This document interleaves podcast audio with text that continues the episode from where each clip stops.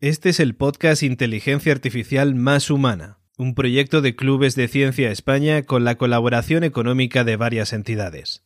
Inteligencia Artificial Más Humana es una producción de La Constante. Si te gusta el contenido de nuestro podcast, suscríbete a nuestro canal de YouTube, Apple Podcasts, Spotify o Evox. O simplemente conecta con nuestra organización, Clubes de Ciencia España, a través de nuestras redes sociales en Facebook, Twitter, Instagram o LinkedIn, arroba. A continuación, escucharás mi conversación con Fernando Sánchez Dragó. No es necesario presentar a Fernando. Sus miles de programas sobre libros, sus centenas de publicaciones en prensa, sus decenas de libros y sus recurrentes apariciones en medios radiofónicos son más que suficiente carta de presentación. Personalmente descubrí a Fernando cuando tan solo tenía 14 años. Fue una noche de domingo en la 2 de Televisión Española. Su programa de libros negro sobre blanco me descubrió un mundo nuevo, el mundo de los libros. Años después me di cuenta que esa curiosidad por descubrir aventuras, reflexiones, fantasías, etc., siempre en formato papel, eso para mí es innegociable, no se quedó en algo superfluo, no se quedó en una simple rutina intelectual, sino que despertó además un rico diálogo interno en mí, el cual veo complicado haber encontrado a través de otra vía, aunque no dudo que se pueda. Fernando es una persona que genera polémica con su discurso. Eso es una realidad. Sin embargo, esto no es el motivo por el cual participa en nuestro podcast. El motivo es que es una persona que después de haber viajado mucho, leído mucho, vivido mucho y en lugares muy diversos, y hablado con personas de toda índole e ideología, tanto detrás como delante de las cámaras, se posiciona de manera radical en contra de la tecnología. Es su posicionamiento un posicionamiento cercano a lo visceral.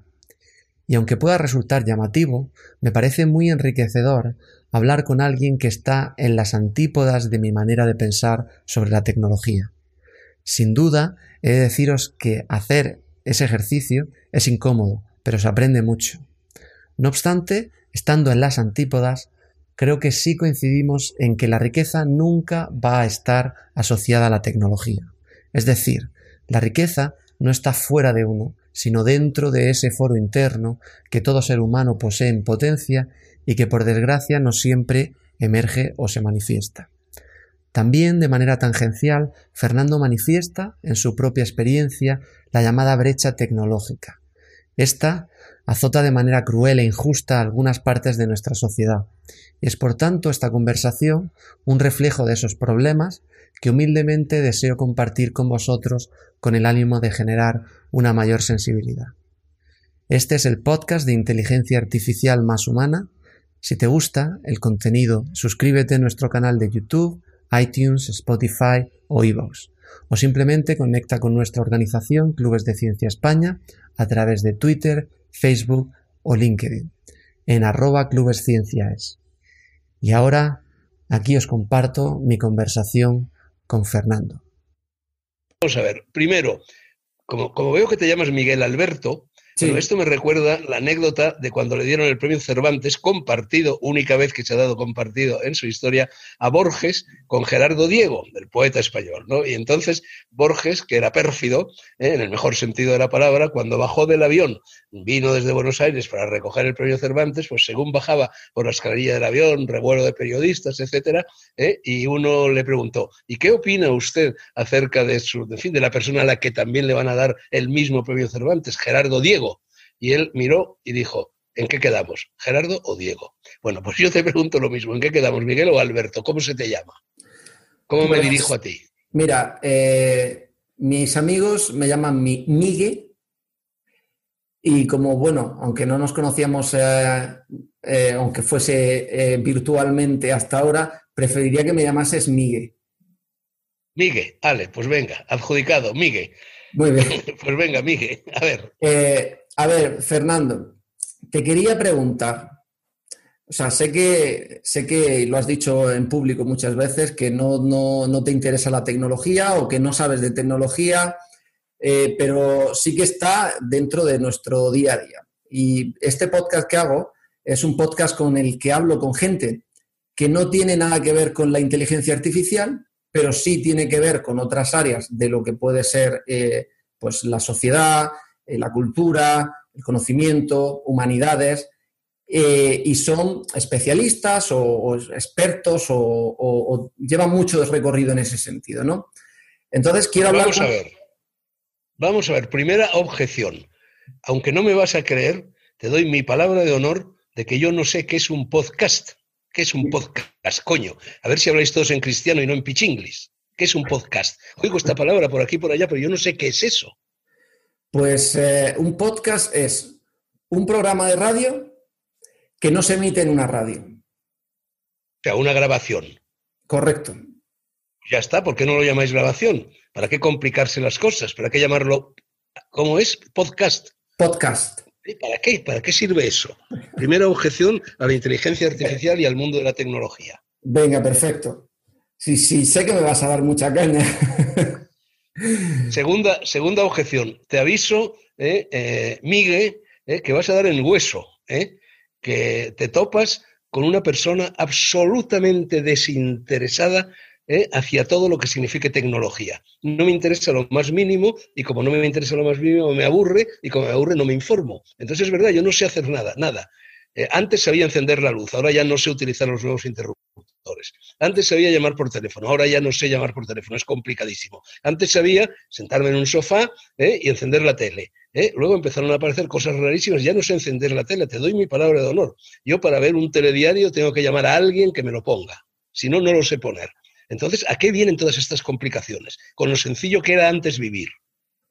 Ah, pues eh, yo aquí, o sea, primero te quiero, o sea, te quería preguntar una cosa, pero voy a ir a saco con, esto que me estás diciendo. Yo te considero una persona que te gustan los retos, que no te dan miedo los, retos, los challenges. Bueno, según, según qué retos, ¿eh? No todos los retos. Es decir, una persona a la que le gustan todos los retos es un loco. Yo no soy un loco, yo soy un aventurero. Y un aventurero se interesa por demasiadas aventuras y las, y las corre siempre con la razón empuñada. Vale. Nunca en contra de por si no muere. Vale. Yo y, y, años con ese momento, no me he muerto. bueno, todos los retos. A ver, y esto no lo veo como un reto. Esto lo veo con perdón, ¿eh? te lo digo con, con una sonrisa de oreja a oreja, lo veo como un coñazo hablar de tecnología. Fíjate lo bien que estaría yo ahora aquí, arrellanado en este mismo sofá desde el cual te hablo, tratando de leer, bueno, pues, eh, eh, por ejemplo, este libro, La nueva masculinidad de siempre, eh, que es uno de los que voy a empezar a leer hoy. Por ejemplo, estaría más contento, sería más feliz, me gustaría más. Así que esto no es un reto, es un coñazo.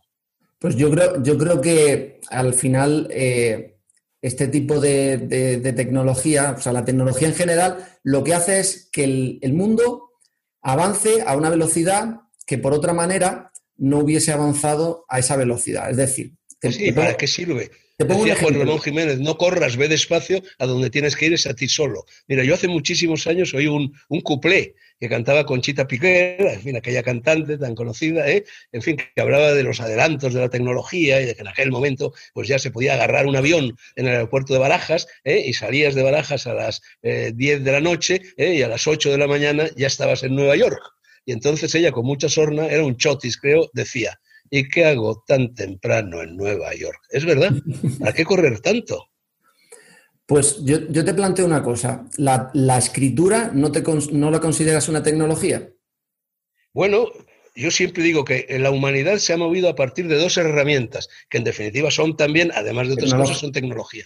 Una es la rueda y otra es el libro. Esta herramienta importantísima, que es la que nos ha hecho hombres, que es la, que nos ha hecho seres humanos, eh, la, que ha eh, conducido en definitiva al simio, al primate a bajar del árbol, eh, cuando descubre el lenguaje, cuando descubre la palabra, la palabra oral y sobre todo un poco después la palabra escrita, ese es el instrumento que le enseña a pensar. Y cuando empieza a pensar es cuando deja de ser un simio para convertirse en un Homo sapiens. Bueno, pues esto se lo ha cargado Internet. Así que tecnología contra tecnología. ¿eh? la, mejor herramienta tecnológica que jamás se haya inventado en estos momentos ha, sido, ha desaparecido. Mira, precisamente yo ayer escribí una columna ¿eh? Eh, que trataba de una noticia, y hablé de ello en la radio, en el programa de Luis Herrero, que todas las tardes largo hay un picotazo de cinco minutos, sobre algo que me indigna. Dije que acababa de enterarme el día antes, es decir, hace dos días, acaba de enterarme de que tú sabes que la mitad de los libros que se vendían en España, digo vendían, porque ahora ya no se venden libros, la mitad de los libros que se vendían en España los vendía el corte inglés. Las mejores librerías de España eran las librerías del corte inglés, que además eran librerías de fondo, no solo de novedades, donde prácticamente tenían todos los libros y si no lo tenían, te lo pedían y en 24 horas estaba allí. Bueno, pues el corte inglés ha tomado la decisión de cerrar las librerías. Por ejemplo, en Madrid solo va a dejar eh, eh, una librería abierta, la de la sede de Goya. En las dos de Serrano ya no venden libros. ¿Sabes lo que venden? cachivaches tecnológicos, juguetitos, ositos de peluche, por así decir, bibelos, souvenirs. Pero no solo eso, sino que esta medida estremecedora va acompañada por otra, ya no va a haber en estas escasísimas librerías que van a quedar eh, libro de fondo, solo va a haber servicio de novedades. De tal manera que si tú vas a comprar la última gilipollez de autoayuda que ha aparecido la víspera, puede que la encuentres, la encontrarás. Pero si quieres comprar el Quijote, no lo vas a encontrar. Tercera medida, paralela, consanguínea, la FNAC, que era después del corte inglés, en fin, la cadena de locales que más libros vendía en España, ha decidido reducir al 10% eh, la superficie que antes dedicaba a los libros.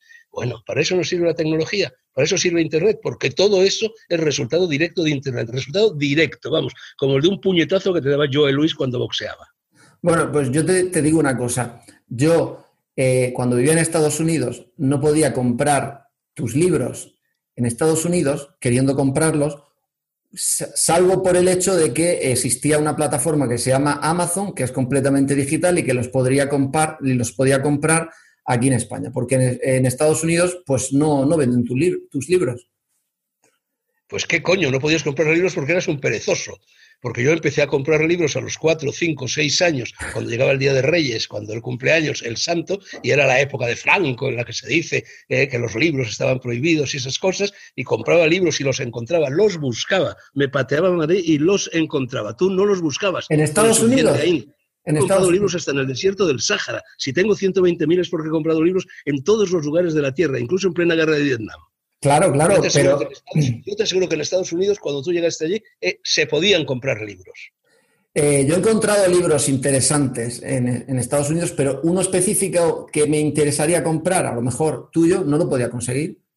¿Por qué? Porque ciertas plataformas que están, digamos, en el mundo online, o sea, en el mundo físico, un, un, FNAC, un corte inglés, no tienen la escalabilidad internacional y ahora, pues, por, otro tipo de razones, la gente vive en todo el mundo. ¿No te das cuenta de que eso es lo que en filosofía se llama una petición de principio? Porque eso sucede a partir del momento en que estalla Internet. Antes no. Antes la gente compraba las cosas. Yo nunca he comprado nada por catálogo. Jamás compraría nada por catálogo. ¿Tú sabes lo bonito que es buscar un libro? Buscar un libro o unos calzoncillos. a mí me da mucha pereza. Sales a la calle, entras, sales, encuentras unos modelos, encuentras otro, mm, conoces a una chica, conoces a otra. Por favor, todo eso desaparece. Amazon, qué horror. Jamás en mi vida entraré en contacto con Amazon. Jamás he entrado en contacto con ella. Pues a mí me da mucha pereza ir a, comprar ropa. Lo he dicho, te lo he dicho, porque eres un perezoso, por eso no encontrabas libros en Estados Unidos. Pues debe ser una cuestión generacional. Claro, porque habéis nacido con, habéis nacido con, la inteligencia artificial. No necesitáis inteligencia natural. Ya no hay memoria. ¿eh? Ya no sabéis sumar, restar, ni multiplicar, ni dividir. Ya no necesitáis atesorar ningún dato, porque apretáis un botoncito y os lo dan hecho. Pues no, señor. Los datos se mastican, los datos se encuentran, los datos se buscan, los datos se persiguen. Eso es la inteligencia natural. Lo otro es mm, eh, artículo mortis, rigor mortis. A ver, yo, yo, yo te voy a decir que yo soy de un pueblo muy pequeño, de unos 200 habitantes, en el desierto de Almería, en el desierto de Tabernas, ¿vale? Yo de alguna manera... tú sabes que, yo, eh, en fin, está contado y lo estará todavía. En no, está contado yo creo que en mi último libro, que yo soy protagonista del mayor parón de la historia del autostop y se produjo en tabernas. ¿Cómo?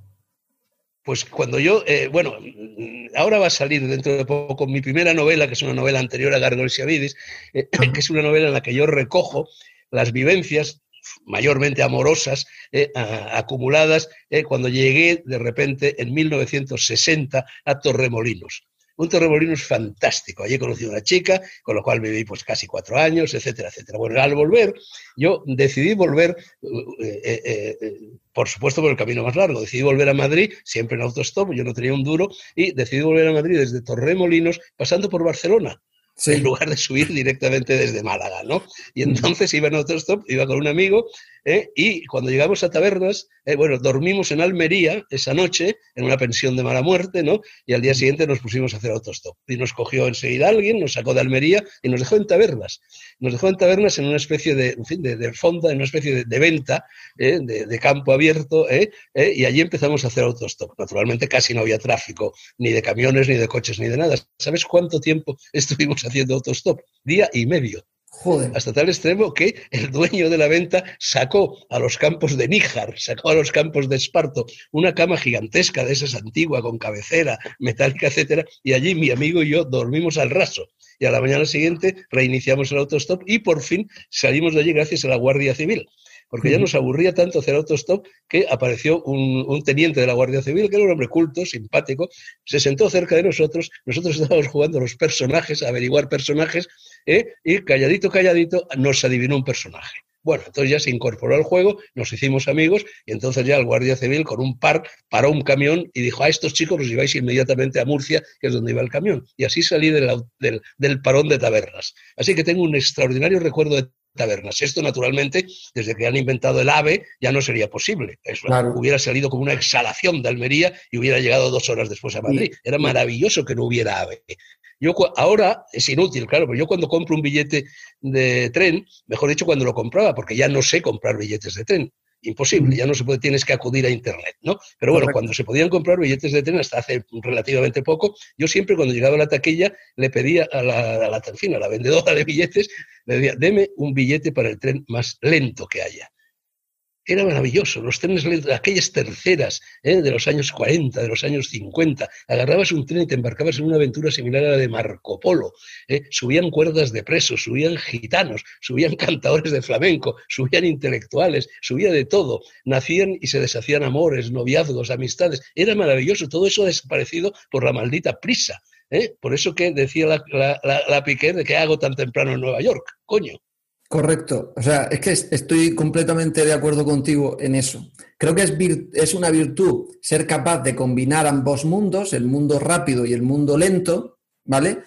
Porque, bueno, es un pensamiento muy aristotélico de encontrarle la virtud en el punto medio y no ser extremista, aunque es verdad que también a veces uno se, puede dar el lujo de, ser extremista. Pero yo te digo una cosa, hoy en día sería absurdo hacer autostop porque existen aplicaciones que eh, eh, la inteligencia artificial empodera para pedir un taxi y que vaya al sitio más remoto a... a ¿Qué te crees? ¿Que no había taxis entonces? Por supuesto que había taxis. ¿Pero cómo los llamabas? Pues, pues parándolos por la calle. Claro, pero tenía que pasar por ahí.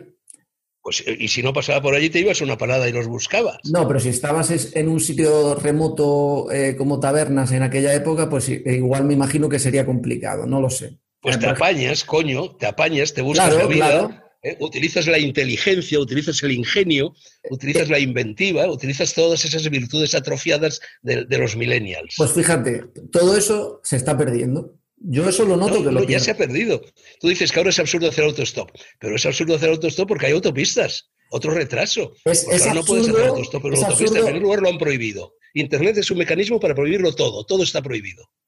Sí, sí, es absurdo. No te dejan hacer autostop. Yo no puedo hacer autostop en, en la entrada de una autopista. Me detienen. Y además los coches van como una exhalación. Nadie, va, nadie que vaya a 120 por hora va a frenar en seco para recoger a un pobre autostopista. Sí, así que, por supuesto, tienes razón. Es absurdo hacer autostop en estos tiempos. Otra cosa que nos hemos perdido por el progreso tecnológico. Salvo que tengas una, eh, un posicionamiento romántico de volver a aquellas eh, épocas en las que todo era más manual, todo era más lento y todo se disfrutaba más. Y eso es una alternativa que también tienes, ¿no? No, no, no la tienes, ¿no? Yo, por ejemplo, en estos momentos soy una persona maniatada, soy una persona sojuzgada, soy una persona eh, cautiva, soy una persona esclavizada porque ya no me dejan salida alguno alguna, cuando yo te he dicho antes que ya no puedo encender la tele o que ya no puedo encender la luz o que ya no puedo llamar por teléfono, es porque me han acogotado. Cuando yo te digo que no puedo comprar un billete de tren, es que no tengo ni puta idea de cómo se compra un billete de tren, ni dónde, ni cómo, ni cuándo. Es decir, yo, para, para, yo antes era una persona, en fin, ágil, dinámica, libre. ¿eh? En estos momentos yo, yo soy nada un dependiente. Yo de, para todo dependo de que haya alguien, no sé, un, fin, una secretaria, una colaboradora, una novia, una amiga, una madre, una madre ya no, a mi edad, claro, pero una hija, eh, que me echen una mano. Si no, no puedo hacer nada, nada. Bueno, pero y te, y te, prisa. mira, este es mi. Este es, este es mi único vínculo eh, con la tecnología, hombre, aparte de un ordenador. Tengo un ordenador que no sé utilizar en absoluto, ¿no? Pero bueno, solo lo utilizo como, como una máquina de escribir, nada más. Bueno, yo tengo este teléfono, que tiene ya casi tantos años como yo. Eh, eh, no, no, seguro que no. me da recados con tres meses de retraso. Es maravilloso te demuestra, es un teléfono filosófico, te demuestra que nunca hay que tener prisa para nada, te demuestra algo que ya sabía Aristóteles, al que has citado antes, que no hay que tener prisa, que nada corre prisa, que nada es urgente. En cambio, tú, seguro que tú tienes uno de esos teléfonos que se llaman no sé cómo. Correcto. Un nombre rarísimo. Smartphone. Smart, teléfono inteligente. O sea, eso que llaman teléfonos inteligentes, yo los llamo teléfonos idiotas. Tú te das cuenta de que eso te esclaviza. Tú no te das cuenta de que eso por lo pronto permite que te espíen. Mira, yo hace nada, hace cosa de un año estaba en una cena en la cual me tocó al lado eh, quien entonces era todavía director nacional, o, sí, director nacional del centro del CNI. Es decir, era, como él mismo se definía, el espía máximo del reino, ¿no? Y entonces sonó mi teléfono ¿eh? y yo lo saqué. Cuando vio este teléfono, se echó a reír y me dijo, estoy hablando de Félix Sanz, ¿eh? hombre inteligentísimo, por otra parte, me dijo, Fernando, con ese teléfono no te pueden espiar. Correcto. es verdad. Y, entonces él se echó mano al bolsillo y me dijo, mira, nosotros, los espías, para disimular tenemos un iPhone. Y lo sacó, pero está vacío es solo la carcasa, porque con esto nos controlan. Yo utilizo el mismo teléfono que utilizas tú y echó mano al otro bolsillo y sacó un teléfono idéntico a este. Tú te das cuenta de que cuando utilizas un smartphone, aparte de las 40.000 idioteces que puedes hacer con el smartphone, a mí me gustan solo los monousos. Yo cuando compro un despertador quiero que ese despertador me despierte por las mañanas. No quiero que toque la novena de Beethoven, eh, ni que me diga el tiempo que va a hacer, ni, ni que me cuente los latidos del corazón. Soy partidario de los monousos. Todo lo demás me parece superfluo. Pero entonces es que con los, con los sapos, como yo los llamo, a eso que vosotros llamáis WhatsApps, con otro anglicismo estúpido, ¿eh? lo único que conseguís es que os espíen. De hecho, sabes que la mayor parte de las rupturas matrimoniales, conyugales, etcétera, en estos tiempos se producen por culpa de, por culpa de los smartphones, porque te pillan, coño, porque saben dónde estás hablando. Yo no quiero cuando hablo con una persona que sepa dónde estoy hablando, no quiero, me niego. Y, y vosotros sois, bueno, carne de espionaje. Completamente. Dale, alegremente, dale, todos, todos los jovencitos se pasan al santo día, coño, en lugar de coger un libro y leerlo, eh, alegremente a chatear, a hacer WhatsApp, se reúnen por WhatsApp. Pero por WhatsApp no es reunirse. Pero la, la, la, problemática de eso no es solamente tener esa alternativa, sino que esa alternativa es adictiva, literalmente. Oh, y, eh, es adictiva por diseño. O sea que por diseño se ha creado para que te genere una adicción y tú empieces a, generar dependencias. Bueno, veo que eres un converso. Me estás dando la razón en todo. No, no soy un converso, es, la, droga más adictiva que existe. No pueden vivir. Vamos, yo, a mí me pasma ¿eh? cuando tengo relaciones, cosa que, en fin, a lo largo de mi vida he tenido siempre, ¿eh? con una chica joven, ¿eh? ¿eh? se pasa el santo día pendiente del teléfono. Duermen con el teléfono puesto, ¿eh? que continuamente hace tin, tin, tin. Bueno, eso es masoquismo. Sí. Eso sí que es una adicción peor que la adicción a la heroína, que la adicción al azúcar o que, en fin, cualquier otra adicción que se te ocurra. Es correcto, es correcto. Eh, no, es que sea un converso, aquí, y aquí te voy, a, te, voy a decir una cosa que seguro que te va a gustar. Y, aquí utilizo un poco una analogía que tú utilizas mucho y es la de ponerse, ponerse la gorra de Teseo o, el casco de Teseo y meterte en el, en el, en el laberinto del Minotauro para poder luchar contra él mismo. No, o sea, no, no desde fuera, sino exponerte a ser un adicto, exponerte a la tecnología para conocerla bien y desde dentro poder transformarla. Porque la realidad es que la batalla está perdida. Eso que tú dices. te, olvidas de que el mito de Teseo, que es uno de los mitos más cercanos a mí, ¿eh? Eh, Teseo se mete en el laberinto porque eh, necesita salvar a Ariadna, porque se ha enamorado de Ariadna y necesita salvarle. No necesita, no quiere salvar a la sociedad, no quiere evitar, en fin, que en la Creta de su época pase lo que pase con las cien doncellas que se entrega al Minotauro. Lo que quiere es salvar a su novia. Es decir, está actuando efectivamente por un impulso romántico, en el más estricto sentido de la palabra romántico, que es el del amor. El, del amor, el del amor a, un ser humano. Pues, pues lo mismo puede ser el amor al ser humano lo hace a título individual no se, no se embarca en una aventura colectiva. Bueno, es una analogía con su propia espada ¿eh? ¿Eh? y coge el hilo de Ariadna, que es natural que colabore un poquito ella, puesto que la van a salvar, y ya está, con el hilo de Ariadna y el falo, eh, que es la espada del torero, consigue matar al Minotauro, es decir, consigue rescatar a su chica, consigue salvar a su, a su princesa, que si no la iban a matar. ya está, no hay más. no quiere salvar a su Fernando, yo mi posicionamiento con 37 años que tengo y más de la mitad de la vida espero por, recorrer es el de conocer bien la tecnología, no quedarme atrás, sobre todo porque tengo amor, tengo cierta sensibilidad al ser humano y a las cosas que, son más humanistas y, quiero que esto, pues aportar mi granito de, de arena, probablemente no, yo solo no pueda conseguir ganar esta batalla, para que la tecnología aporte cosas buenas, porque yo sinceramente creo que aporta buenas, cosas buenas, pero que no genere ese, ese otro eh, entorno de, eh, al final es de, romper libertades, de eliminar libertades. Y te quería comentar una cosa. Bueno, tú no, a ti sabes lo que te pasa, que eres un vanidoso que eres un vanidoso, que crees que puedes salvar a la humanidad o por lo menos colaborar en esa tarea. A ti te pasa lo mismo que le pasaba a, Mahoma, a Jesús, a San Pablo, en fin, a los salvapatrias.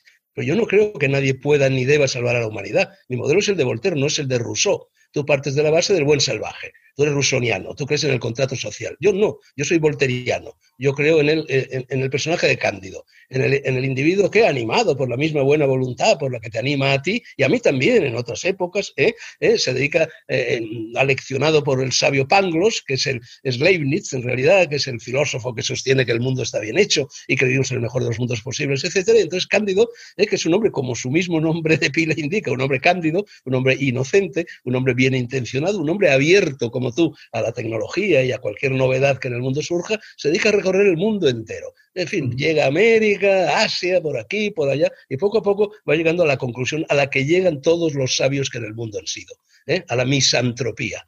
A, la convicción de que el ser humano es un depredador ¿eh? y de que aunque hay algunas personas que a través de la inteligencia viva, es decir, a través de la cultura, no de la inteligencia artificial, se rescatan frente a ese destino de depredador, la mayor parte de los seres humanos son depredadores, se conducen como depredadores y morirán siendo tan depredadores como nacieron. Entonces, cuando llegas a esa convicción, eh, llegas a lo que hizo Cándido. Cándido se va a Estambul eh, y allí compra un huertecito eh, y se retira a cultivar su huerto. Y cuando algún tiempo después, en fin, una de las personas con las cuales él, había trabado relación en su búsqueda de la felicidad para la sociedad y todos los seres humanos, llega allí a preguntar por él, a saber qué ha sido de él, y dice, ¿qué haces, Cándido? Cándido responde, ahí termina prácticamente el libro, cultivo mi huerto. Entonces mi fórmula no es la tuya, mi fórmula es una fórmula individual, que creo que es la única que verdaderamente podría contribuir a rescatar a ese depredador que es el ser humano. Si todos cultiváramos nuestro huerto ¿eh? con un saludable y honrado egoísmo, sin meternos en el huerto de los demás, pero sin pretender que el huerto de los demás florezca. Ya se ocupará el prójimo de cultivar su propio huerto. Yo cultivo el mío. Eh, Estoy 90% de acuerdo contigo. El mundo sería un vergel. A ver, sería un vergel si todos cultivaran su huerto. El problema es que casi nadie cultiva su huerto. Pero eh, eh, es, cierto. Que todos se meten en el huerto del vecino. O sea, tú lo que estás haciendo es meterte en el huerto del vecino. Me meto en el huerto del vecino, no me meto en el huerto del vecino, o pienso que no me meto. Lo que me meto es en lo que, eh, en las plagas que al vecino le podrían afectar para entenderlas y intentar hacerlas mejor para que... Vamos a ver, te voy, te voy a poner, perdona que te interrumpa, ¿eh? pero al fin y al cabo el entrevistado soy yo, o sea que se supone que es más interesante, no porque lo sea, sino en fin por este mecanismo, nada, que yo diga que lo, bueno, entonces perdona que te interrumpa. Mira, vamos a ver. Estamos en, en, fin, en un momento dramático de la historia de la humanidad, como es esta pandemia, epidemia o como quieras llamarla, el COVID. Bueno, eh, vamos a buscar las causas remotas, como haría Aristóteles, como sería el nombre de la lógica aristotélica. Vamos a irnos lo más lejos posible. ¿eh? ¿Cuándo, se fragua esta catástrofe? ¿Cuándo comienza esta hecatombe? ¿A qué se debe esta hecatombe? Yo te digo, a la tecnología se debe a lo que se ha dado en llamar la revolución neolítica. Nos tenemos que ir a la revolución neolítica que aparentemente oh, es cuando el hombre descubre la agricultura, descubre la apicultura, eh, descubre el clan, la familia, la tribu, la sociedad en definitiva, ¿no? Eh, y se pone en marcha la tecnología. ¿Y qué es lo que descubre también? Descubre la ganadería. Mira, en y, empieza a convivir con los animales. Los animales, como es natural, las otras especies animales tienen virus, tienen microbios, tienen bacterias, tienen microorganismos distintos a los nuestros. Y se produce una promiscuidad contra natura, eh, en nombre de la naturaleza, de la, inteligencia artificial, entre los animales y los seres humanos. Eh, empiezan a traerse a los animales a casa empiezan a agruparlos, a reunirlos. Eh, surge eso, surge la ganadería, surgen los corrales, surgen los pesebres, surge todo eso que aparentemente parece un bien para la humanidad. Pues no lo es, porque en ese momento empieza a producirse el trasvase eh, de estos bichitos, de estos virus, de los animales a los seres humanos, y una y otra vez, una y otra vez, una y otra vez se van produciendo estas endémicas pandemias y epidemias eh, que son constantes en la historia de la humanidad y que antes o después, muy probablemente a corto plazo, van a conducir, es decir, la sexta extinción a empezar.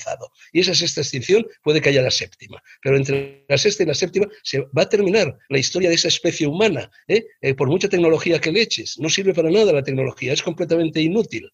Completamente inútil. Es, cierto que te, es, más útil para mí, para mis semejantes, que yo cultive aquí, como efectivamente tengo un huertecillo, que yo cultive una lechuga, ¿eh? a que yo tenga un smartphone. Infinitamente más útil.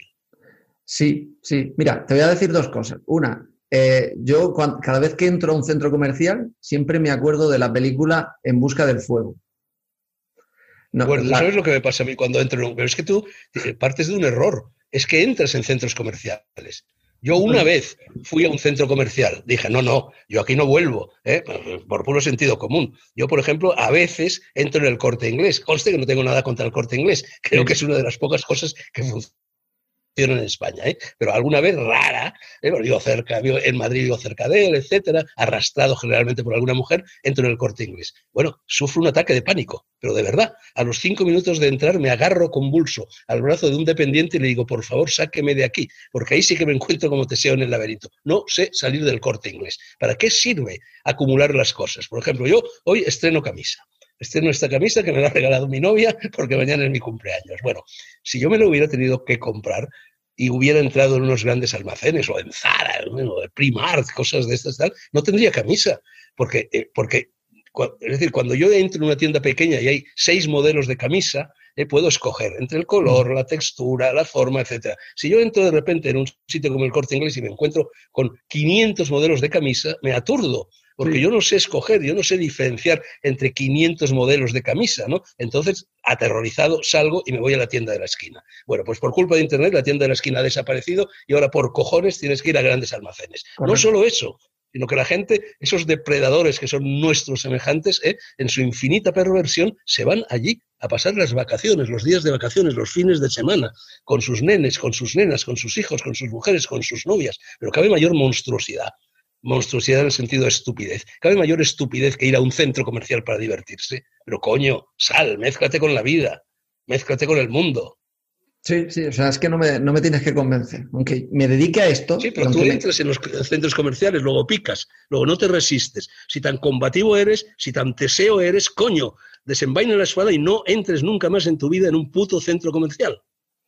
Eh, te, digo que no no lo voy a poder conseguir no lo voy a poder conseguir. ¿Por qué?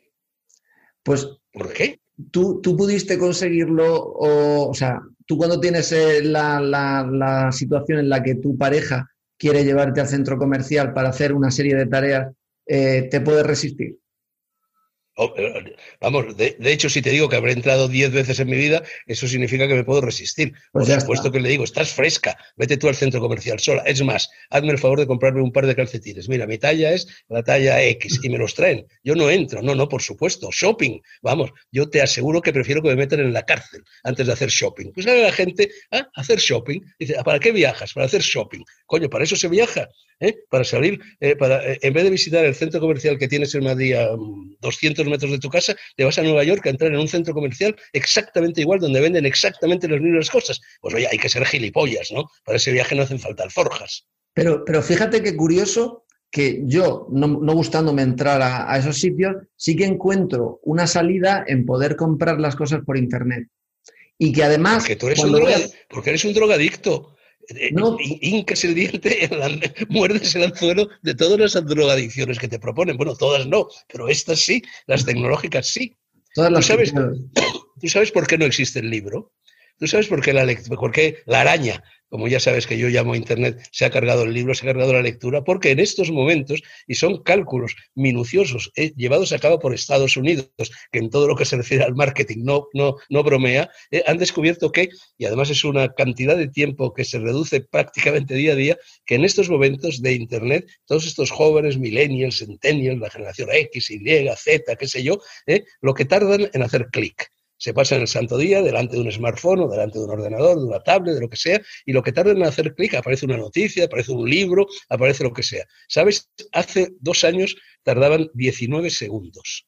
A los 19 segundos, ¡ping! saltaban, como un saltamontes. Ahora ya no, ahora ya creo que en los dos últimos años se ha reducido a 17 segundos. Es decir, ¿tú qué puedes hacer en 19 segundos? ¿Puedes hacer algo?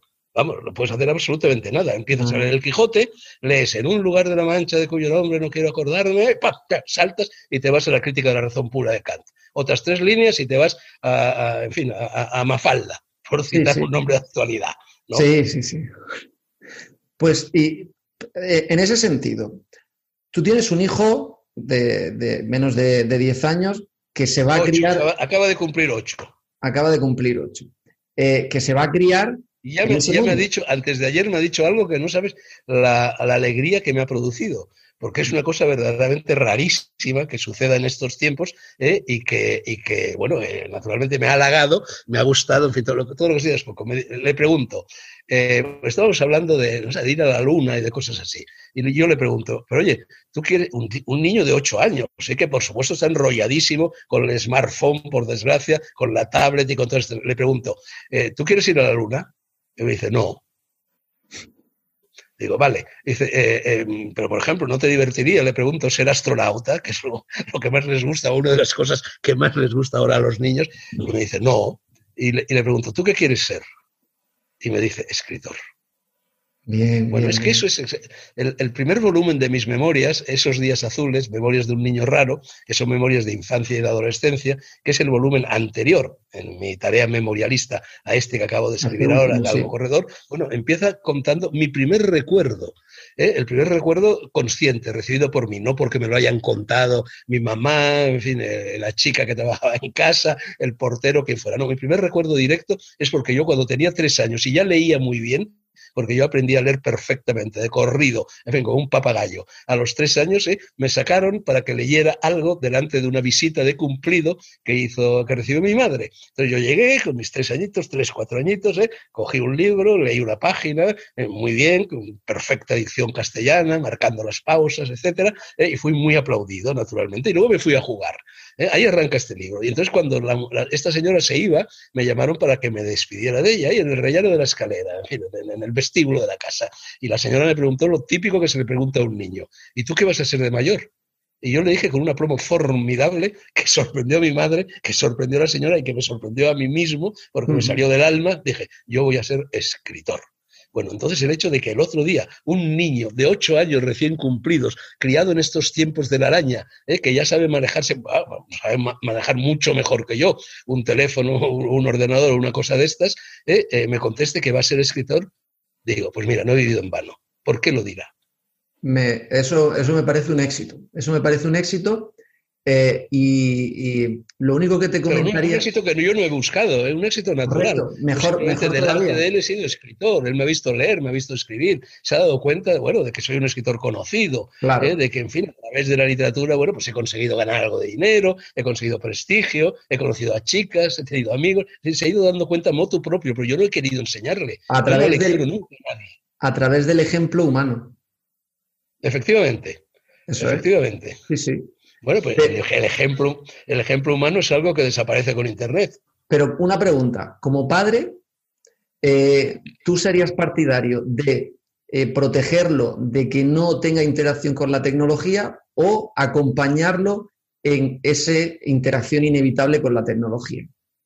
Ah, no, no, no, no. Yo no lo acompañaré en ese viaje porque yo nunca emprenderé ese viaje. No, a mí lo que me gustaría, y lo, y lo he intentado, pero es inútil, eso sí que es una batalla perdida, lo que me gustaría es que a mi hijo no le gustara el smartphone, no le gustara el tablet, no le gustaran los ordenadores, que le gustara, bueno, jugar a las chapas, jugar a las canicas, eh, corretear por las calles, montar en bicicleta, que le gustaran las cosas que han gustado siempre a los seres humanos cuando los seres humanos todavía eran humanos.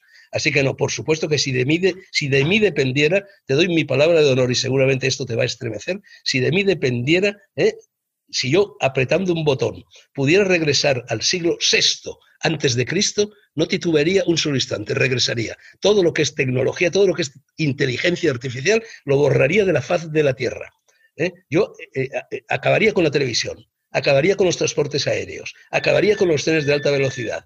Tú me vas a decir, la luz eléctrica, bueno, admito que la luz eléctrica es cómoda, pero tampoco me importaría mucho prescindir de la luz eléctrica. Tampoco.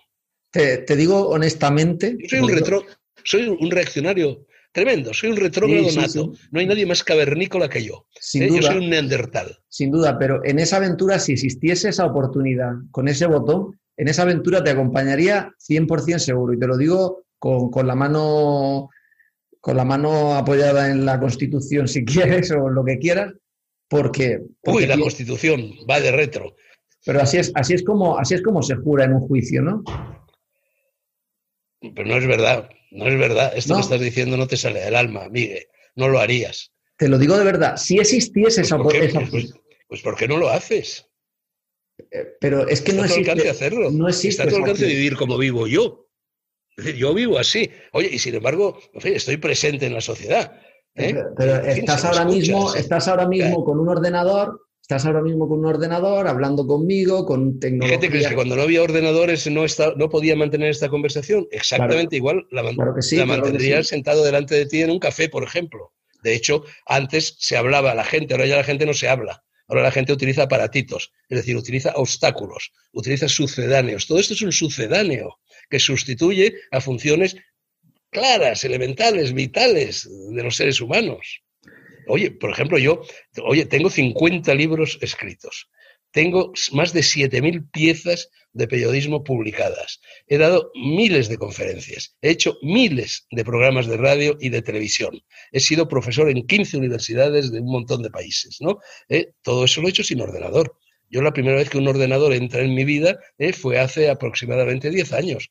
Yo todo eso lo he hecho a mano o lo he hecho con una máquina de escribir. Bueno, acompañado de tecnología, de aviones para transportarte. de una tecnología muy elemental, muy elemental. Bueno. Hombre, claro, pues este rotulador es también tecnología, sí, claro. Tecnología, es tecnología. Pero, pero tecnología sencilla, discreta, no invasiva, no colonizadora, no, no, no, adictiva. Sí, sí, sí, eso, eso sí que es verdad. Eso sí que es verdad. La, la, la tecnología por diseño, te digo, eh, que, que, los últimos, la última década, digamos, está implantando más, es por diseño más adictiva. ¿Por qué? Porque genera recursos a los negocios para que eh, puedan generar más ingresos.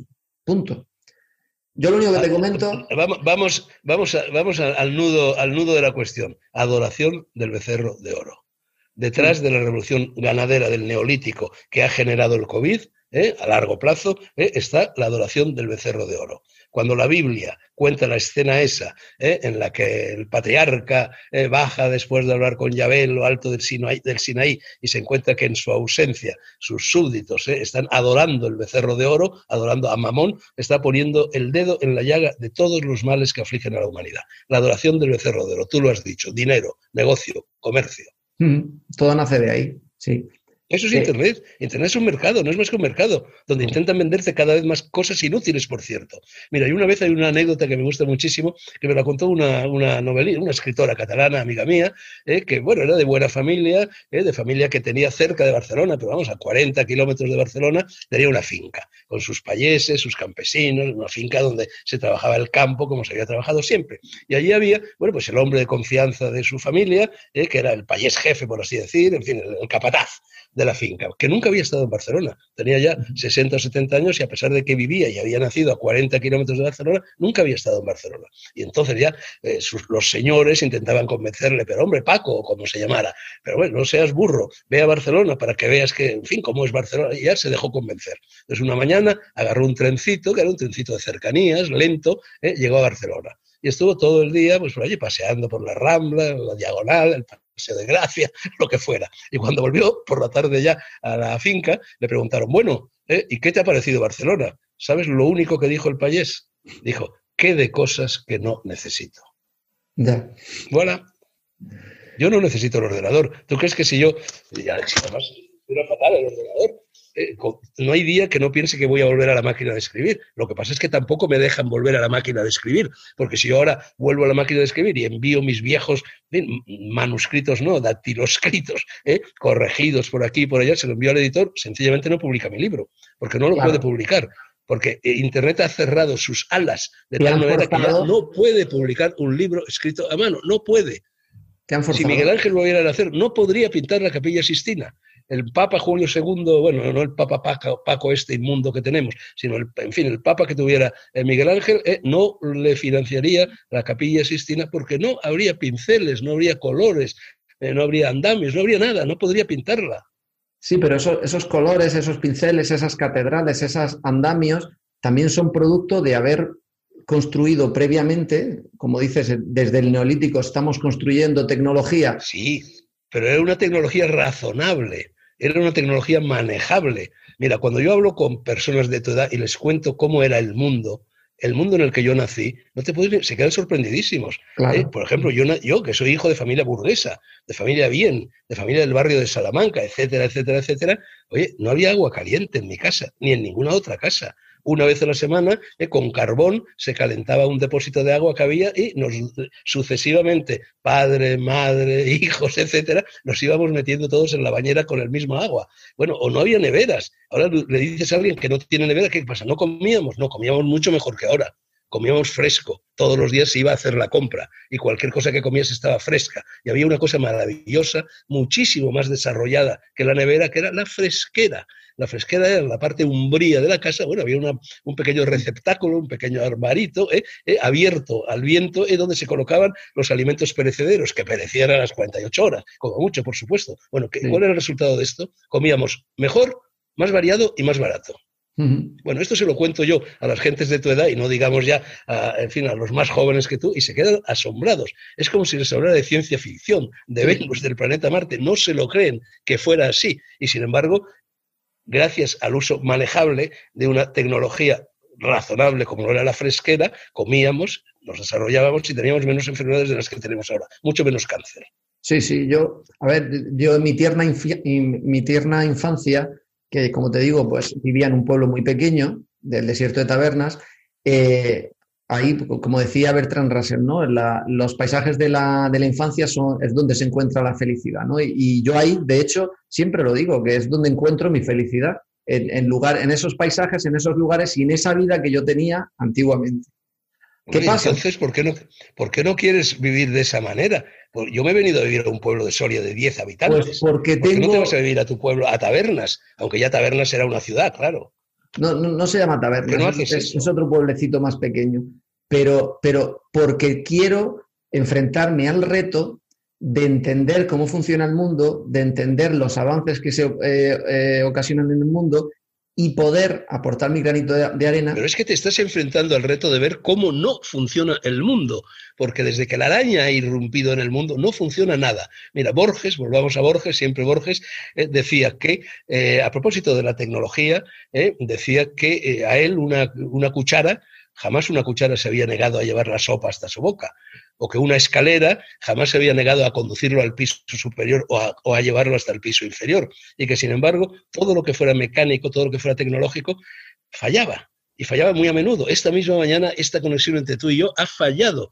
Entonces, la sopa no falla nunca. La escalera no falla nunca. Eso es tecnología razonable, porque también una sopa es tecnológica y también una escalera es razonable, pero no falla. En cambio, todo este mundo de la inteligencia artificial, de la informática, de la tecnología de punta, todo esto falla constantemente. De una cosa que falla a menudo o que falla alguna vez, que es lo que se dice en lenguaje coloquial, decimos no funciona.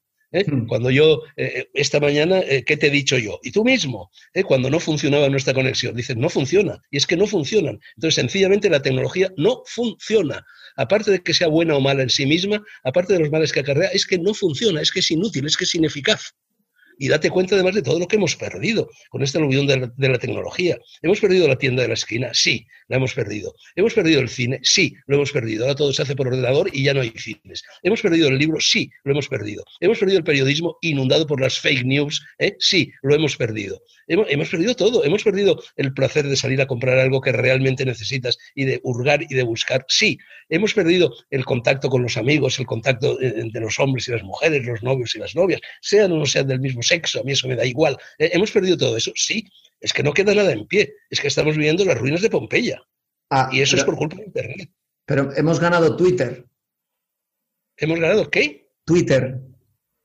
Pero eso no es ganar Twitter. Twitter es una tontería. Twitter es un jueguecito. No. Twitter es como es un una maquinita de estas. Sí. Eh, lo que ¿Para qué sirve Twitter? Lo que, para nada. Para, para, para perder tiempo, generar adicción y para hacer negocios para otros, entonces, para otros entonces ¿qué es lo que hemos ganado? A ver, ¿qué es lo que hemos ganado? Eh, pues ¿Yo un, qué hago en Twitter? Un espacio donde generar... Me vas a decir inmediatamente que hasta yo, que siempre había jurado y perjurado, eh, que jamás entraría en una red Por eso te lo he dicho, por eso te lo he dicho, por eso te lo he dicho. Y con gran éxito. Pero lo he hecho como una diversión. Yo, por ejemplo, aquí ahora en Castilfrío, yo tengo un futbolín, a mí me gusta mucho jugar al futbolín. Es mm. más, yo digo, lo, que mejor hago yo en la vida es jugar al futbolín. No es escribir ni programas, no, es jugar al futbolín. Entonces todos los días juego cinco o seis partidas con mi novia. Naturalmente la gano. ¿Eh? porque aunque esto eh, que te voy a decir ahora pues será ásperamente criticado, porque las mujeres no juegan bien al futbolín, hacen bien otras cosas, pero en cambio los hombres jugamos mejor al futbolín. Bueno, entonces normalmente la gano, aunque ayer concretamente me ganó una partida y se puso contentísima. Bueno, para mí estar en Twitter es como jugar al futbolín, es entretenido, me divierte, es picotear, rebrotear un poco y en definitiva, ¿qué es lo que hago? Escribo, yo, mi Twitter es un Twitter de escritor, yo procuro escribir bien, escribir correctamente, entonces, bueno, digamos que he encontrado un género, ¿eh? que en definitiva es también un género tan viejo como el mundo, que es el género del aforismo, ¿no? ¿Eh? El género de la sátira, de la ironía, en fin, del desahogo. Ya está, ya está, pero no es más, no sirve para nada más. Eh, bueno, sirve para... es como irse al bar de la esquina a jugar a las maquinitas que jugábamos antes, esas correcto, que regalaban. Correcto. Es un entretenimiento del que luego otros sacan un modelo de negocio. Eh, pero es, verdad que es un entretenimiento, o le puedes dar esa funcionalidad de entretenimiento, como tú haces, de los, del cual otros sacan un modelo de negocio o sacan eh, un. Claro, ya estamos otra vez en el becerro de oro, por supuesto. Por lo pronto, el modelo de negocio al que te refieres, por desgracia, eh, es otro camelo. ¿Eh? porque yo que tengo, que en seis meses he conseguido, cosa que al parecer es una pica en Flandes, pues 65.000 seguidores, bueno, ¿le puedo sacar alguna rentabilidad a eso? No, no le puedo sacar ninguna rentabilidad. Tú lo he intentado, pero no, es imposible. Es decir, no funciona. A lo mejor si tienes 10 millones de seguidores, a lo mejor te dan cuatro perras por poner ahí un anuncio, pero si no, no. Yo, por ejemplo, sabes que fundé, eh, en fin, en el mes de marzo, el mes de abril, la retaguardia una revista digital, un semanario digital. Bueno, lo hice porque me había quedado sin órgano eh, periodístico de expresión en aquel momento, me habían expulsado del mundo, etcétera, etcétera. Bueno, llegamos a tener 85.000 lectores. Todo esto hecho entre dos personas. ¿eh? ¿Eh? La, señorita Nouvelle su directora, y yo, nadie más, absolutamente, nadie ha ganado un duro ahí, nadie ha ganado un euro. 85.000 lectores, si, si le sumas los 65.000 de Internet son muchos son más seguramente de los que yo tendría escribiendo en el mundo, en el país o incluso en el New York Times. Bueno, eso en teoría podría generar algún dinero. Bueno, hemos tenido que cerrar, ya veremos a ver si conseguimos abrir la, retaguardia, porque no producía un solo euro. Ni la señorita Nubelbach ni yo queremos hacernos ricos, pero necesitamos algún dinero para sobrevivir, para no morirnos literalmente de hambre, ¿no? Eh, dos sueldecillos, lo único que yo le pediría a esos 80.000 lectores de la retaguardia, lectores de votos, lectores en los que estamos haciendo periodismo de antes, periodismo de verdad, nos gusta hacerlo, etcétera, pero hombre, un par de sueldecitos de esos exiguos que corren ahora por aquí y por allá para poder sencillamente comer. Y si no, hemos tenido que cerrar la retaguardia. Y nos pues hemos dado cuenta de que la posibilidad de rentabilizar la retaguardia es sencillamente imposible. Porque, entre otras cosas, te obligan a crear una empresa. Bueno, yo en España no creo una empresa ni aunque me encañone la Guardia Civil. Y luego, eh, suponiendo que haya lectores lo suficientemente generosos como para darnos un euro por, o medio euro por cada número y que con eso pudiéramos sobrevivir, resulta que cada uno de esos lectores, suscriptores, llámalo como quieras, tendría que abrir una ficha fiscal con su NIF, con el IVA, con el patatín, con el patatán, y nosotros a su vez crear una estructura empresarial, fiscal, administrativa, contable, etcétera. Todo eso sencillamente es imposible. Antes de que existiera Internet, ¿qué es la que hace posible ese control por parte del Estado? ¿eh? De cuántas veces hacemos pis al día, ¿eh? ¿Eh? hubiera sido sencillísimo. Cuando yo fundé mi primer periódico, La Nueva España, a los ocho años de edad, era un periódico hológrafo, ejemplar único, manuscrito. Yo tenía ocho años, ¿eh? era un plagio de la ABC, que era el periódico que se leía en mi familia, pero yo ya ganaba dinero con ese periódico y no tuve que pedir permiso a nadie para, para fundarlo. Yo ganaba dinero porque alquilaba ese ejemplar único de la Nueva España a los sufridos vecinos del inmueble en el que vivía que me daban cinco céntimos de peseta. Con lo cual yo a los ocho añitos, gracias a que no existía Internet, ya pude fundar un periódico e incluso cobrar royalties por él. Todo eso ahora sencillamente es imposible, es un mundo perdido, es como el de los dinosaurios. No, yo te digo que sí se puede, sí se puede. Sí que puede. He hablado, he hablado con, toda clase de expertos, ¿eh? que van, es, de tal complicación ¿eh? ¿Eh? Que, no, que, desistir. No, no necesitas... ¿Para qué? Bueno, meterme en ese lío? Complicación puede tener, pero no necesitas crear una empresa para recibir eh, dinero del material que generas digital y que gente consume. Eso, eso. Eh, no, oye, he hablado con toda clase de gestores y asesores fiscales. He hablado con gente que sí vive de estas cosas y e, efectivamente es obligatorio crear una empresa. Porque ese es un dinero que yo voy a generar, fruto de un trabajo es, obligatorio tú, como, ser autónomo. Es, como escritor. Un autónomo es una empresa. Pero es que tú eres autónomo ya, eres escritor. No, ya, bueno, no, perdona. Es decir, me obligan a ser autónomo. Yo soy escritor, yo no soy autónomo. Claro, yo soy escritor. me obligan a ser autónomo, que es cosa distinta. Exactamente, pero si ya eres autónomo, lo puedes utilizar en, otra, en otro tipo de, de entorno. Sí, pero tengo que hacer la declaración. Es decir, si, yo convenzo a mil lectores de la retaguardia para que cada uno de ellos me envíe un euro, ¿eh? necesito abrir mil fichas, llevar una contabilidad, pagar el IVA, ¿eh? em, trimestralmente declarar no sé qué, no sé cuánto, el formulario A, el formulario B, el formulario C, no, no, no, me obliga a pagar a una secretaria, me obliga a pagar a un gestor fiscal, etcétera, etcétera. Yo no sé hacer nada, yo soy escritor, yo no sé hacer nada más que escribir, precisamente porque soy escritor, yo no soy autónomo. ¿Eh? Yo para escribir lo único que necesito es, bueno, ahora este ordenador y antes una máquina de escribir o un montón de folios y este bolígrafo. Ya está. No necesito absolutamente nada más. Antes. Ahora, en cambio, para ser escritor necesito una barbaridad de cosas. Es más, en este mundo de Internet, si Cervantes volviera a nacer, no podría escribir la segunda parte del Quijote, porque ya estaría jubilado por cojones. Y no le dejarían escribirla así, pero no le dejarían publicarla. Sí. Para eso sirve Internet. Hablando para que nos controlen. Hablando contigo, sobre temas, digamos, asociados a la tecnología, pues eh, sí que me vuelvo un poco a esas reflexiones que tengo yo en mi foro interno de la parte mala, de la parte mala, sin duda. Y, te agradezco tener esta conversación porque, porque creo que es importante no dejarme, no dejarme llevar por, por las cosas buenas que también la tiene y engatusarme con ello. Mira, yo eh, por ejemplo, en este tipo de conversaciones, que como comprenderás las mantengo con muchas personas, eh, porque es el signo de los tiempos, eh, normalmente el argumento que siempre utilizan frente a las cosas que yo digo, por ejemplo, cuando yo digo que si de mí dependiera la televisión, desaparecería de la faz de la Tierra, eh, a pesar de que he hecho televisión, eso sí que lo he hecho como Teseo, eso sí que lo he hecho yéndome a, enfrentarme al Minotauro en el centro del laberinto. Pero bueno, yo les digo, no, es que vosotros partís de la base, es lo que me dicen, de que la televisión en sí no es mala, es mala por cómo se usa. Yo te digo, no, os equivocáis. La televisión es mala en sí misma, de la misma forma que la araña, de la misma forma que Internet es mala en sí misma. En primer lugar, porque sabemos, y lo sabemos perfectamente por el curso de la historia universal, de que si a una persona si a los hombres, si pones al alcance de los seres humanos un instrumento maligno, lo utilizará para el mal siempre. Igual que la energía nuclear se utilizará para fabricar bombas atómicas y no solo para los supuestos usos benéficos de la energía nuclear. De tal manera que lo mejor es que no exista la energía nuclear. ¿eh? Y en segundo lugar, porque es que esto que decís eh, no es así, porque eh, decir, acaba devorándose a sí misma, acaba devorándolo todo. Es decir, la televisión, tú sabes que los, no, hablo, no hablo de los románticos, no hablo de los escritores, hablo ahora de biólogos hablo de psicólogos. hablo de neurólogos, han demostrado ¿eh? que todo lo que vemos por televisión perfora, sabes que más o menos el cerebro humano tiene, en fin, el, neocórtex, el córtex y el cerebro, la amígdala, el cerebro reptiliano. Bueno, pues atraviesa como un dardo el neocórtex, que es lo específicamente humano, el córtex, que es lo específicamente propio de los mamíferos desarrollados, y alcanza directamente lo reptiliano, bueno, que es la cuna de las emociones, del miedo, en fin, de, en fin, de las reacciones instintivas. Y olvida todo lo demás, no lo racionaliza, no lo digiere, no lo metaboliza, no lo procesa, como diríais los de la araña. ¿eh? Entonces no sirve para nada, la televisión es mala en sí misma. Lo único que se puede hacer con la televisión es apagarla, tirarla, arrojarla al océano de las tinieblas, olvidarnos de que existe. Bueno, pues yo con la araña te digo lo mismo. Lo único, si, si tú imagina, imagina, esto sí que sería una novela de ciencia ficción bonita, pero al revés. ¿eh? imaginar no cómo será el mundo dentro de 500 años, ¿eh? que es lo que suelen hacer los novelistas de ciencia ficción, sino cómo sería el mundo ahora, cosa de, cinco años, ¿eh? si desapareciera Internet. Imagina cómo sería ese mundo. ¿Sabes cómo sería ese mundo?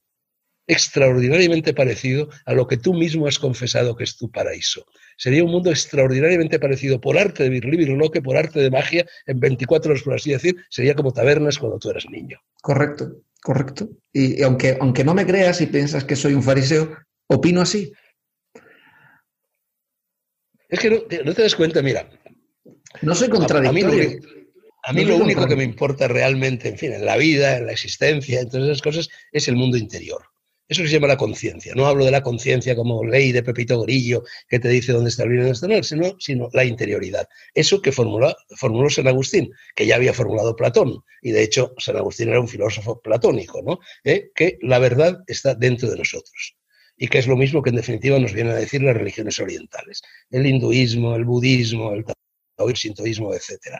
Eh, solo, todo lo de fuera es fenomenológico, es maya, es samsara, eh, es un engaño. ¿eh? es un engaño que los sentidos te proporcionan. Lo único mm. verdadero es lo que está dentro de ti. Bueno, Internet, lo que tú llamas, lo que vosotros llamáis inteligencia artificial es algo que está fuera de nosotros por completo, artificial. El mismo nombre lo dice. ¿Eh? Entonces, bueno, de ahí que no me interese lo más mínimo todo lo que está fuera de mí, sino solo lo que está dentro de mí. Yo te puedo asegurar, oye, yo soy, hombre, soy una persona de estudios, eh, tengo dos carreras y media, fui muy buen estudiante, en fin, matrículas de honor por aquí, por allá, en fin, he hecho de todo, he leído todo, he recorrido todos los países, he visitado todos los monumentos, he conocido toda clase de personas, etcétera, etcétera. Yo te puedo decir, bueno, ya sabes que era Bernard, eh, Bertrand Russell, no, Bertrand Russell no, Bernard Shaw quien decía, mi educación terminó en el momento en que me llevaron al colegio. Bueno, algo así. Yo te puedo asegurar que solo en los primeros cinco minutos de mi vida, en los cuales yo medité, ya solo en esos cinco minutos aprendí mucho más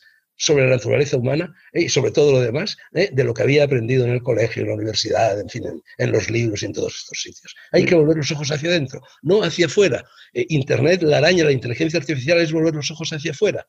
Cualquier cosa que suceda en el ámbito de la inteligencia artificial está petrificado, está ahí fuera, no está sujeto a crecimiento no funciona por sí mismo. Eliot, premio Nobel de Literatura, distinguía entre cultura y civilización. Ahora, esas barbaridades de los políticos que nos hablan eh, de la alianza de civilizaciones. Pero por el amor de Dios, la civilización, decía Eliot, es lo que no crece. Y la civilización es la misma en estos momentos en todos los lugares de la Tierra. Que si coches, que si teléfonos, que si la araña, que si Internet, etcétera. Igual en Johannesburgo, que en Tokio, eh, que en el centro de África o que en Buenos Aires. Civilización es la misma en todo el mundo y es lo que no crece, es inerte. Si tú coges un coche, un coche es civilización. Si yo abandono mi coche ahora aquí al raso, bueno, aguanta, aguanta seis meses, un año, poco a poco se va cargando de rumbre y, poco a poco va muriendo, entropía. En cambio, si yo pinto un cuadro, compongo una sinfonía, escribo un libro o tengo un gesto de amor, tengo un gesto de amistad, etcétera, eh, estoy haciendo algo vivo, algo que funciona, algo que se mueve, algo que por sí mismo funciona. ¿eh? Y lo artificial no funciona. No funciona. Lo artificial está yerto. Lo artificial nace muerto. Por lo tanto, el concepto de inteligencia artificial, que es en definitiva lo que tú me proponías como punto de ignición de esta charla, el concepto de, inteligencia artificial es un oxímoron, es un imposible. La inteligencia nunca puede ser artificial porque si es artificial en la medida en que está petrificada y en que no crece, ¿eh? no es inteligencia, es otra cosa. Bueno, es una disciplina que se le ha puesto ese nombre y probablemente sí, desde ese punto de vista sea un oxímero. Yo también lo que quería es mantener esta conversación contigo porque sabía que iba a, ibas a tener una postura eh, pues, pues la, que tienes. Y, yo, aunque no me creas, la comparto. Y te lo digo con honestidad, ¿vale? Estoy, convencido de ello. Eh, estoy convencido de que la compartes, porque, porque, porque es lógico. Y, de hecho, y, de hecho, el, hablar contigo, grabarlo y luego pues distribuirlo en esos canales que, donde tenemos nosotros eh, presencia, eh, pues me parece un ejercicio de compartir, hacer tilín en esas personas, igual que tú hacías tilín con negro sobre blanco, eh, hiciste en mí cuando yo tenía 14 años, ¿vale? Pues ese mecanismo, bueno, que es un poco, es un mecanismo... ahí, me tienes una trampa porque te refieres a algo de lo cual efectivamente estoy Estoy orgulloso. Una vez siempre Borges le preguntaban, Borges decía que él estaba más orgulloso de los libros que había leído que de los libros que había escrito. Yo, yendo más lejos que Borges, suelo decir que estoy, por supuesto, más orgulloso de los libros que he leído que de los libros que he escrito, pero estoy todavía más orgulloso de los libros que he hecho leer. Y efectivamente, con esa tarea incesante, incansable de mis programas de libros en televisión, cuando una persona me dice lo mismo que tú me acabas de decir, que gracias a mí, gracias a aquellos programas, descubriste a tal escritor o, mm, te topaste con, con, la costumbre de la lectura, bueno, efectivamente a mí eso me gusta muchísimo. Vamos, siempre lo veo un poco, digo, bueno, cuando llegue al más allá, y tenga que rendir cuenta en la balanza de Osiris, lo bueno y lo malo que he hecho en la vida, bueno, hostias, colocaré los programas de libros que he hecho en televisión en la balanza de lo bueno y seguramente eso bastará eh, para salvar mi alma. Bueno, ahora estoy bromeando naturalmente. Entonces lo que has dicho me llega en lo vivo, me llega en lo vivo. Pero al mismo tiempo, si tú vieras, eh, ¿cuántos, eh, ¿para qué ha servido ese esfuerzo mío de los programas de libros en televisión? ¿Para que ahora no lea nadie? Para eso ha servido. Bueno, yo, aún sigo escuchando, viendo esos programas en canales de, YouTube. Pero tú eres una excepción. Los que ahora tienen 10 años ya no lo harán. Los que ahora tienen 20 años ya no lo hacen. Siempre habrá alguna excepción, claro. Pero tú ya, bueno, tú ya ah, de refilón alcanzaste a conocer otro mundo. Mira, precisamente el 22 de agosto del año 1920, eh, es decir, prácticamente hace 100 años justos, eh, nació Ray Bradbury autor de Fahrenheit 451, libro que seguramente habrás leído o habrás oído hablar de él al menos. Estamos ahí. Sí, Estamos ahí. El, libro ya está siendo quemado, literalmente. Tú vas ahora a los vertederos de basura y te encuentras bibliotecas enteras. Yo estos 120.000 libros que tengo en esta casa que mencionábamos antes, no sé qué hacer con ellos. Yo de esos 120.000 libros he leído aproximadamente la tercera parte, que ya es leer, ¿eh? ¿Eh? Y seguramente ni te lo creerás tú cuando te No, no, es que haces la cuenta, yo hago, muchas, yo hago muchas veces la cuenta de a este ritmo de lectura cuántos libros leeré cuando tenga 80 años, que a lo mejor pues eh, ya estaré en los umbrales de, morirme, ¿no? Y, pues son muy pocos, son muy pocos. Bueno, pues de esos 120.000 libros yo he leído treinta y tantos mil, calculo aproximadamente.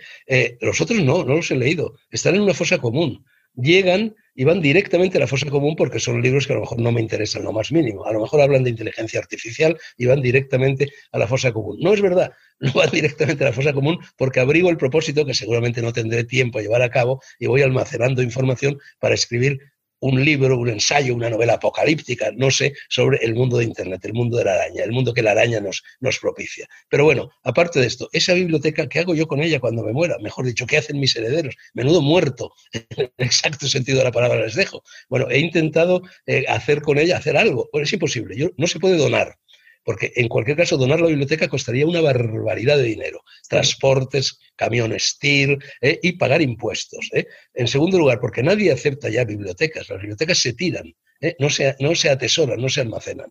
En tercer lugar, porque imagínate tú lo que es mover 120.000 libros. Bueno, de verdaderamente, vamos, necesitaría la NASA para mover eso.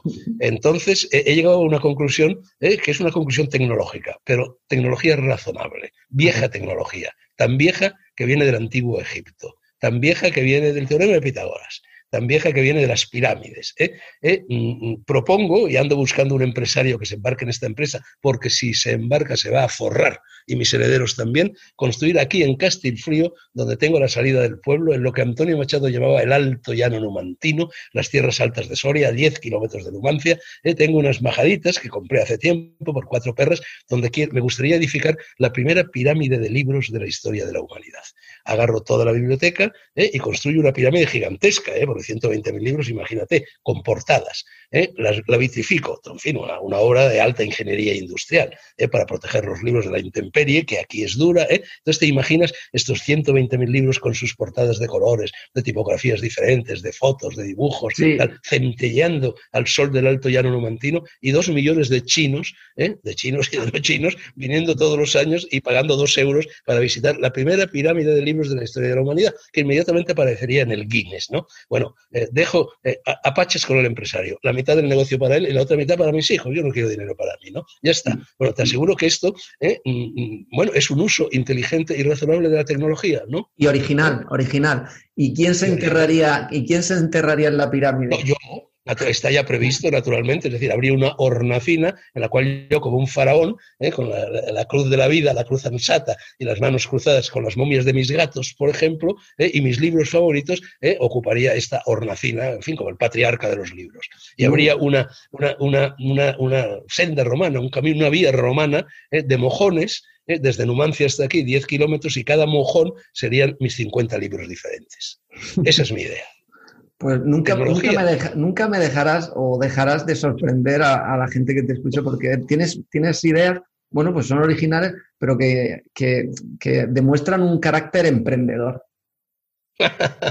sí, es verdad, yo he sido siempre muy emprendedor. A mí el, problema es que no sé, es que luego no sé gestionar ni fundar ni organizar las empresas. A mí, vamos, todas las semanas se me ocurre eh, algo para hacerme millonario. Nunca me he hecho millonario. He tenido ideas de todo tipo. Algunas de ellas estoy convencido de que muy brillantes, que de hecho a veces se han desarrollado y han desarrollado otras personas. Pero yo no sirvo, es decir, me divierte tener la idea, pero luego ya empiezo a pensar la contabilidad, la administración, el gestor, la fiscalidad, los formularios, quita, quita, quita. Yo es que cuando tengo, yo, también tengo un, carácter muy emprendedor y, soy muy, muy original en mis ideas, pero nunca pienso en ese tipo de problemas.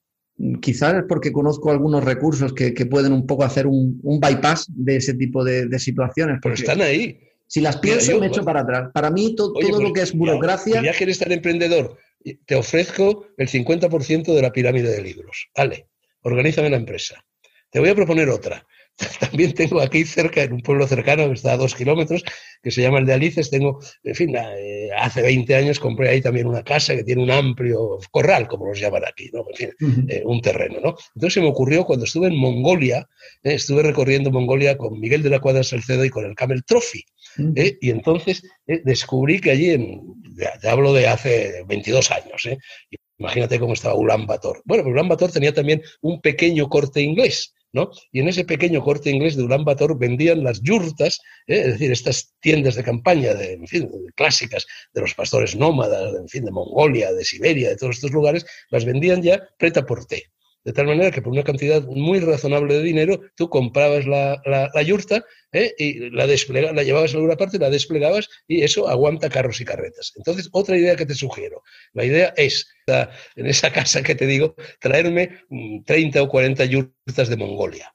¿Eh? y, y, fundar aquí una especie de campamento que se llamaría la Horda Dorada, que era como se, llamaba, se llamó la, la invasión de Genghis Khan, bueno, para que las parejas vengan aquí a solazarse, a pasar unos días, fin de semana, viviendo en un clima muy parecido al de Mongolia, viviendo en una yurta, que son preciosas, son fantásticas. ¿no?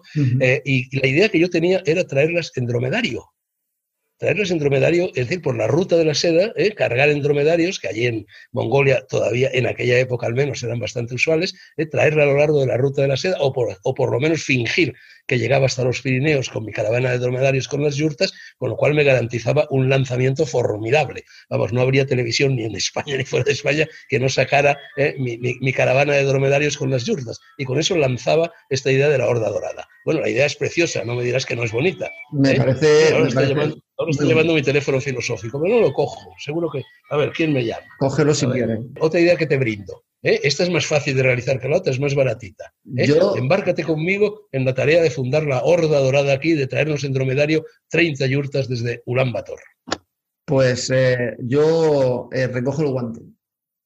Recojo el guante y durante, Seguro que no, Miguel.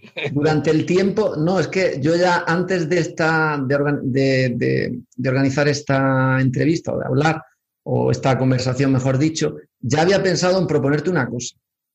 a ver, propon. Y, puede ser el inicio de empezar a discutir estos temas e incluso a traer potenciales eh, ayudas para construir esa pirámide.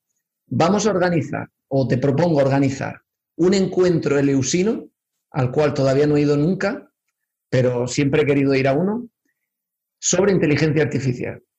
Hecho, admitido la idea. Hecho. Y en ese, pero, podemos... pero, esto lo, y esto lo voy a decir públicamente. Vamos a buscar atraer a gente que nos pueda ayudar en ese emprendimiento de la construcción de la pirámide.